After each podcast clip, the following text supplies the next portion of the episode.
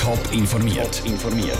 Das Radio Top Magazin mit Hintergrund, Meinungen und Einschätzungen mit dem Daniel Schmuck hier.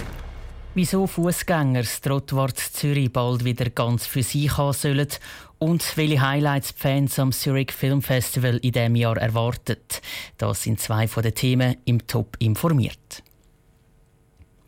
Wer als Fußgänger in der Stadt unterwegs ist, kennt das Geräusch da vermutlich bestens.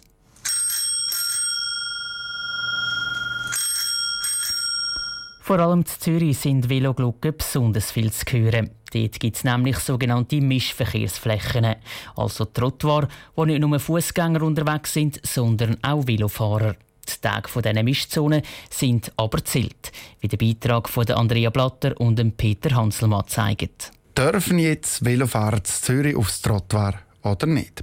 In den meisten Fällen ist die Antwort bis jetzt nicht ganz eindeutig. Zum Teil hat es nämlich eine Velospur auf dem Trottoir und dort dürfen sie. Und dort, wo es keine hat, dort nicht. Das ist aber weder für die Velofahrer noch für die Fußgänger eine gute Lösung, sagt die Stadtzürcher Sicherheitsvorsteherin Karin Rickard gegenüber Teletop. Und darum haben wir gefunden, wir das jetzt mal klären, was ist ein Trottoir, was dürfen wir auf dem Trottoir, wer darf auf dem Trottoir fahren. Und darum hat die Stadt ein Gutachten machen lassen. Und das kommt zum Schluss, das Trottoir soll in der Regel wieder nur für Fußgänger sein. Fußgänger und Veloverbände freut es. Weil das sei schon lange überfällig war, sagt Dave Turner von Pro Velo Zürich. Das ist das, was wir schon seit Jahren und Jahrzehnten sagen. Nämlich Velo gehört weder aufs Trottoir noch gemischt mit Fußgängern. Es braucht eigene Spuren für den Veloverkehr. Also das Velo gehört eigentlich auf die Fahrbahn oder auf wirklich einen separaten Radweg. Bis das aber wirklich Tatsache wird, dürfte es noch ein Weile gehen. Auch ist im Moment noch völlig unklar, wo das in Ausnahmefällen immer noch auf so Velospuren auf dem Trottoir gefahren werden darf und wo nicht. Darum ändert sich jetzt gerade mal nichts für die Velofahrer, versichert Karin Rickard. Das ist nicht jetzt wegen dem Gutachten jetzt verboten. Also solange dass die Tafeln dort und die Signalisation sind, ist das erlaubt. Also da wird nichts passieren. Es kann nicht sein, dass man das Velofahrer im Velofahren vom Trottoir verbannt und dann sich nicht um die Sicherheit von ihnen kümmert. Als nächstes macht die Stadt Zürich darum jetzt eine Bestandesaufnahme von allen Strassen und wird dann anfangen, die neuen Regeln umzusetzen. Der Beitrag von Peter Hanselmann und der Andrea Blatter.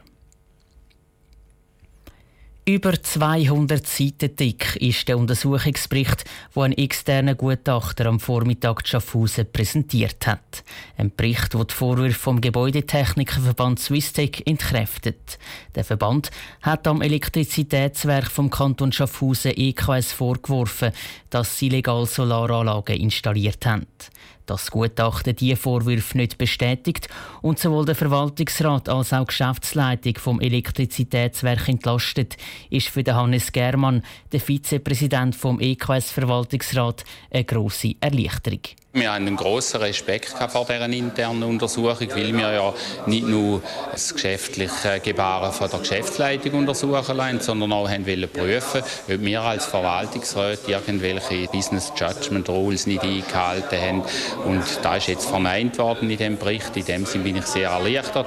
Ganz anders sieht die Gemütslage beim Gebäudetechnikverband Swisstech aus.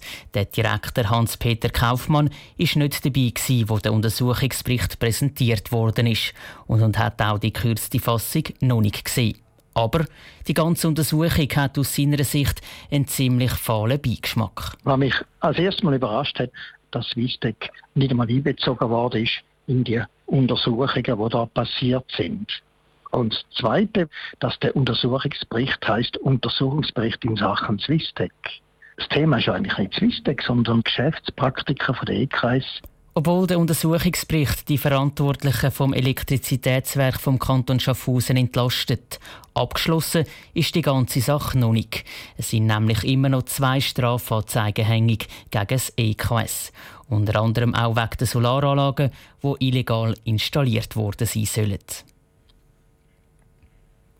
Gala-Premiere, die neuesten Filme aus der ganzen Welt, Preisverleihungen und kreischende Fans, die auf ihre Lieblingsstars warten. Das Szenario beschreibt nicht etwa den Walk of Fame zu Hollywood oder die Oscar-Verleihung zu Los Angeles, sondern den 6 Leute Platz zu Zürich. Zumindest in zwei Wochen. Dann geht das Zurich Film Festival wieder los. Andrea Blatter.